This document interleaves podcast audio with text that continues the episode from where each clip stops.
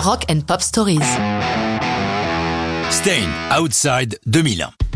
Aaron Lewis, le chanteur de Stain, a depuis longtemps cette chanson en réserve, bien avant que Stain n'existe. Il l'a créée et déjà interprétée avec le premier groupe auquel il appartenait, J-Cat. L'essentiel de leurs chansons était acoustique, et à leur répertoire figurait une autre chanson de Lewis, It's Been a While, qui elle aussi deviendra quelques années plus tard un succès pour Stained.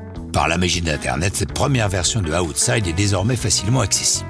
Comme beaucoup des compositions de Lewis, Outside révèle tous les tourments qui parcourent l'esprit de l'artiste, les dévoilant sans pudeur à son public. Remarquons que, même si Outside évoque une rechute d'un individu dans la drogue, Lewis, lui, n'a jamais été accro à des substances dures, se contentant de fumer un bon paquet de joints.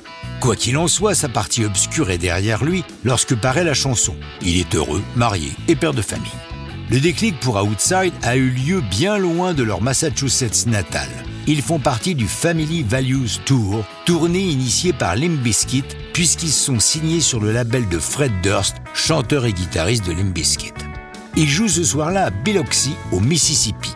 À la fin de leur prestation, Aaron Lewis prend sa guitare acoustique, s'installe sur le devant de la scène et joue Outside en live pour la première fois. Dès le début de la chanson, Fred Durst vient s'asseoir près de Lewis pour chanter avec lui le refrain. Ce public venu pour entendre du new metal se révèle sensible à cette balade, allant même jusqu'à allumer leur briquet. La prestation est si convaincante que l'enregistrement live est inclus sur l'album Family Values Tour 1999 et fait l'objet d'un single uniquement promotionnel qui est envoyé aux radios. Bien entendu, lorsque entre août et décembre 2000 le groupe s'attaque à son troisième album, Break the Cycle, il est évident qu'Outside en fera partie. Le premier single du disque est l'autre ballade, It's Been a While, Outside paraissant en mai 2001 en même temps que l'album. Paradoxalement, la version studio est moins populaire que la version live. Notons d'ailleurs qu'en Australie et en Europe, la version enregistrée avec Fred Durst à Biloxi est offerte en bonus track. L'album, quant à lui, est un énorme carton, prenant dès sa sortie la première place du 8 américain et se vendant au chiffre impressionnant de 716 000 exemplaires en une seule semaine.